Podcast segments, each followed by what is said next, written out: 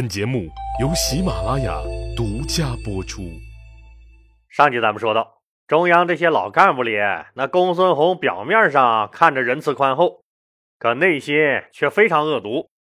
但人家会来事儿啊，也有眼力劲儿，很得汉武帝刘彻的喜欢。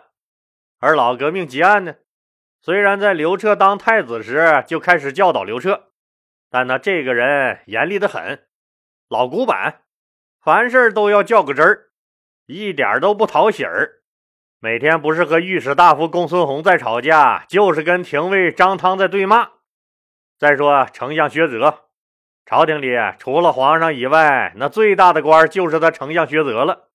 可他每天就跟个吉祥物似的，按时去单位打卡上班。大家讨论国家大事那本应该作为主角的他，却像个局外人一样，托个腮帮子，傻傻的听着。他基本上不发表啥意见，可就在这个时候，北面那个豪横的邻居匈奴出事了。可能您要说了，那帮子牲口玩意儿能出啥事儿？一个个彪悍的很，咋的？死人了？还真让您给说准了，就是死人了。按说死个把人也很正常，那谁还没有个生老病死了？可这个人的死啊却给匈奴带来了巨大的分裂。可能您猜到了，公元前一二六年的冬天，匈奴的老大君臣单于死了。按照君臣单于死前的安排，由自己的儿子太子于丹接替单于大位。可匈奴那帮子玩意儿信奉的是暴力美学，他们多年以来一直把去左右邻国打家劫舍、实现本国的共同富裕，那当成正经营生来干。您仔细品品这句话。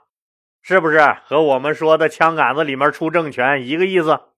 谁实力强，谁就能给大家伙抢回吃的喝的来，那谁就是爷。现在实力最强的君臣单于突然死了，儿子于丹可就控制不住局面喽。首先不服气的就是君臣单于的弟弟左路离王伊稚茶，这哥们儿心狠手辣，人家的日常工作就是打打杀杀。他不但对外人狠，对自己人那同样的狠。他一听说大哥死了，准备让太子于丹继位，他马上召集部下，对他们说：“于丹那小子毛还没长全呢，自己几斤几两，他心里没点逼数吗？他能撑得起这么大的局面吗？走，跟我干了他！”说完，领着手下就冲向了太子于丹的驻地。于丹哪能打得过那天天泡在战场上的这个老兵油子？自然是仓皇逃命。可偌大个匈奴，那都是任谁的拳头硬。打不过坏叔叔伊稚茶的于丹，只好抬腿逃往长安，跪倒在汉武帝脚下讨个生活。汉武帝刘彻觉得这是个分裂匈奴人的好机会，留下这个于丹。以后好让他有机会策反匈奴那边的人，刘彻就好生的对他进行了安抚，又把他封为了摄安侯。只是这小子是个短命鬼，不知道是被叔叔打的抑郁了，那还是水土不服。反正啊，这几个月不到就一脚登天，向老爹诉苦去了，赶走了于丹的坏叔叔伊稚茶，自立为了匈奴的大单于。他本来是要灭掉侄子于丹，以除后患的。没想到这汉朝贱不喽嗖的把于丹给保护起来了，这可把伊稚茶单于气坏了，立马派兵啊来代郡、雁门、上郡等边境地区骚扰抢劫汉朝。咱们说，匈奴君臣大单于就这么死了，留下了一个一地鸡毛、窝里斗的烂摊子。他在位三十四年，多次入侵汉朝边境，给汉朝带来了很多麻烦。期间。还和吴王刘濞有过勾结，意图颠覆汉朝的中央政府。不过，在他统治后期的匈奴，明显也就跟不上经过五十多年励精图治的西汉帝国的脚步了。当年的君臣单于在盲目自大中，看着一个小家伙登临汉朝的皇帝宝座时，他或许根本就没想到。正是这位被后人誉为千古一帝的年轻人，摧毁了他和所有匈奴人的霸主梦。胡茬子刚冒尖的汉武帝刘彻，就敢在马邑向他呲了牙，差点把他包了饺子。四年后，一代战神卫青率军直捣他匈奴人的圣地龙城，砸了祭台，拿走七百颗人头不说，连他们祭天祭地、祭祖宗的自由女神小金人也被抢走了，从而第一次宣告大汉帝国对匈奴人的胜利。两年后，卫青又率三万骑兵从云中郡出兵，把匈奴人赶出了河套地区。解除了这帮匈奴强盗对长安的直接威胁。此后，刘彻在北部边境建造了朔方城，汉帝国从此进入了战略反攻阶段。可怜虫伊稚茶就是在这种形势下，从侄子手中抢了班夺了权。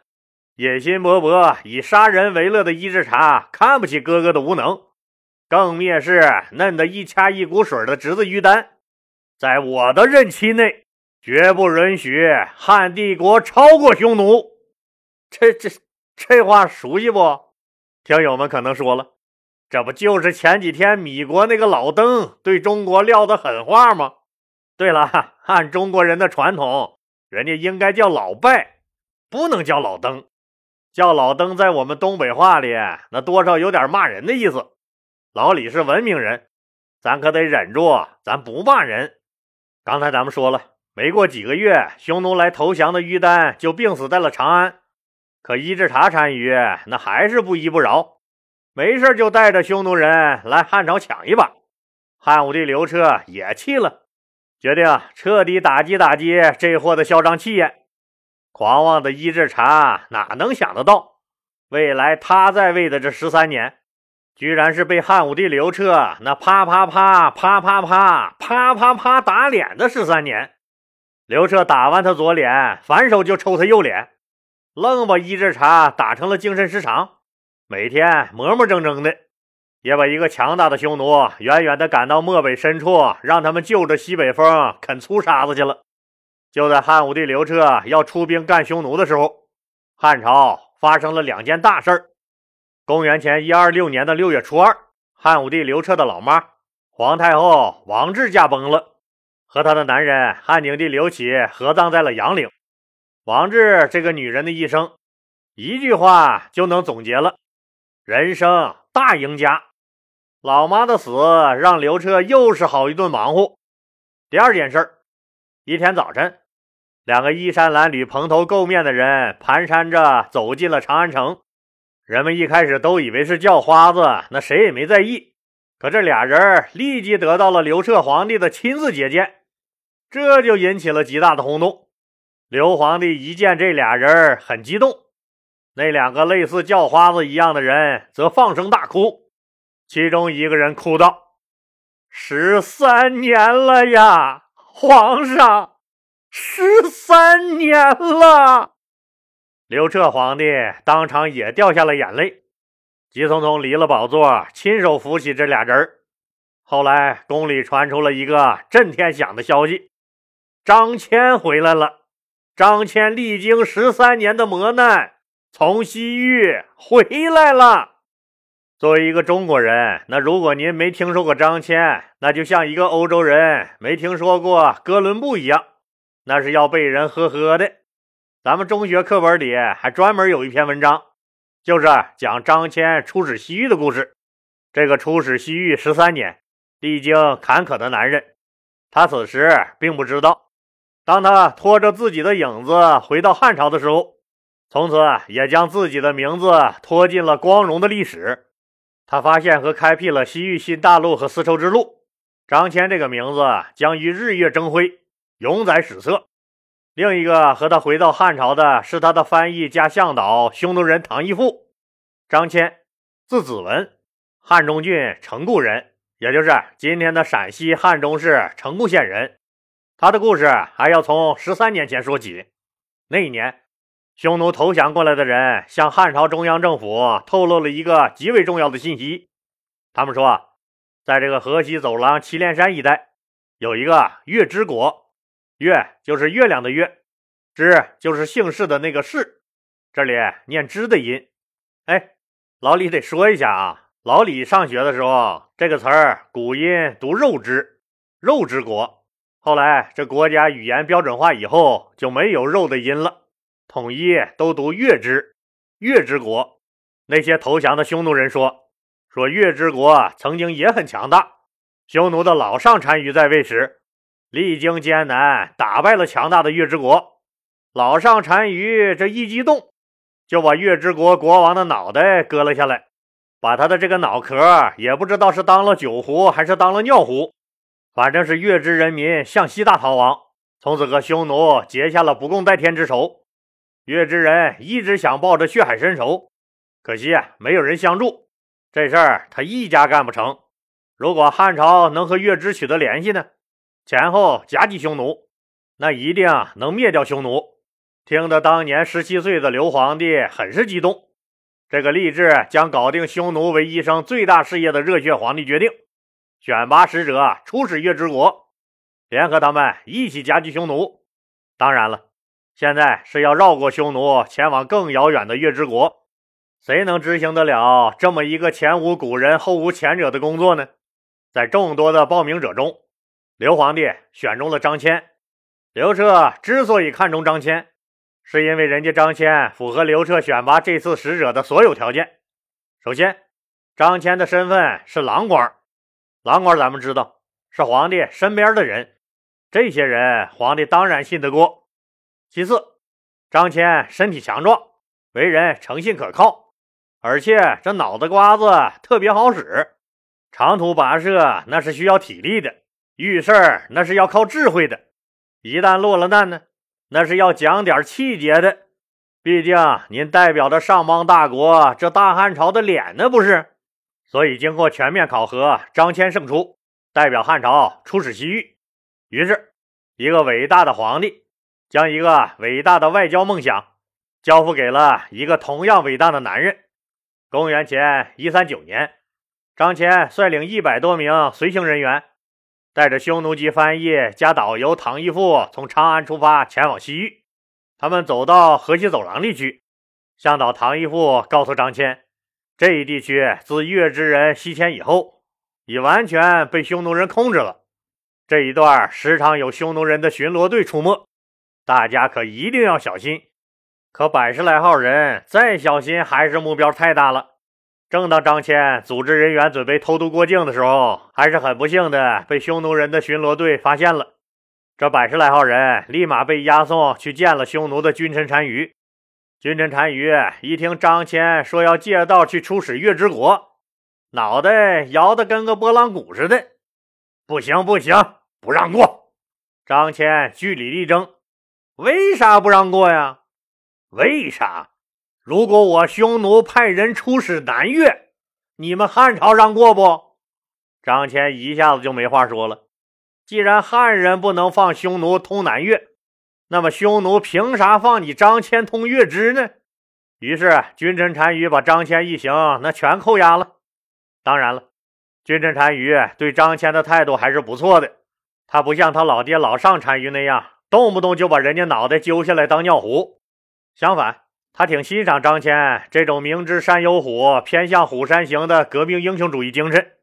于是，为了笼络、软化和留住张骞，君臣单于给他配了个匈奴美女当媳妇儿。这明眼人都能看出来吗？匈奴人上来就使的美人计，这女人肩负着策反张骞的任务。张骞当然不傻，所以根本不搭理这娘们儿。这个女人一开始也是想尽办法靠近张骞，以期望完成单于交给她的使命，但一直未能如愿。可张骞又不能把她推回去，两个人就这样别别扭扭的在一起生活。慢慢的，张骞发现这个女人不但人长得漂亮，而且也非常善良。在共同的生活中，女人也慢慢的理解和了解了这个汉朝男人。两人开始有了交流。张骞这次被匈奴人整整软禁了十年，在这十年中，张骞给女人讲大汉朝的故事，讲大汉朝的科技发展，讲人生，讲自己的理想抱负和梦想。这个匈奴女人从没走出过他的草原，对外面世界的认识大致处于胎教一业的水平，但从张骞热切的眼神中看到了这个男人的渴望。女人慢慢的开始了解张骞，了解这个男人的信仰，了解这个男人的抱负。女人在爱情面前放弃了自己的初衷，早就忘了自己的使命，处处真心为张谦考虑。她爱上了这个男人，两个人都彼此开始欣赏对方，彼此爱上了对方。一个是勇敢有担当的男人，一个是聪慧美丽、善解人意的女子。美的事物那都是相互吸引的。在怀疑和背叛中，两个人选择了相爱，他们还有了一个儿子。女人一方面渴望这个男人能够永远留在匈奴陪着自己，另一方面也在时刻帮助自己的男人利用一切机会逃回汉朝。女人就在这个矛盾中和张骞生活着，最后她还是选择了牺牲自己。这十年间，张骞一直在做着逃跑的准备，他学会了匈奴语，摸清了西域的路线。张骞的这个女人经常和匈奴人说。说自己的男人早已没有了回汉朝的想法，甘愿一辈子守着他和儿子。这当然是张大嫂骗了君臣单于。不过匈奴人自己也觉得，十年了，张骞又有了娇妻爱子，他怎么还会跑？也就让这个女人有情况赶紧报告，他们也就慢慢的放松了对张骞的监视。公元前一二九年的一天。张骞趁这个匈奴人不备，在妻子的掩护下，带着当年那个匈奴人向导唐义父和几个随从，和妻子洒泪而别，逃出了匈奴。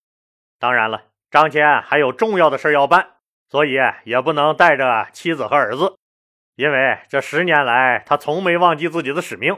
他逃出匈奴后，不是回汉朝，而是直奔月之国所在的西面去了。那后面又发生了哪些精彩的故事？咱们呀下集接着说。今天咱们留下个小问题讨论，那就是：假如您是张骞的这位匈奴妻子，您会不会牺牲掉自己的幸福，让自己的男人回到他的祖国呢？欢迎听友们在本节目的评论区发表您的意见。如果您没有时间讨论的话，那也耽误您几秒钟。您觉得您也会这么做？您就在节目评论区打个一，您觉得您不会这么做的话，您就打个二，咱们共同讨论，共同成长。对了，您还得素质三连哦，给老李的节目点红心、打 call 和转发到朋友圈、头条、微博或 QQ 等社交媒体上，让更多的人都能听到老李讲的故事。老李在这儿，谢谢大家了。